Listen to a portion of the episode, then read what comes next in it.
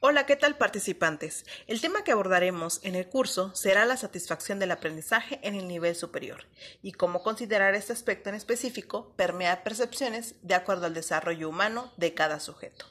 La duración que consideramos para el desarrollo de este curso es de aproximadamente 12 horas.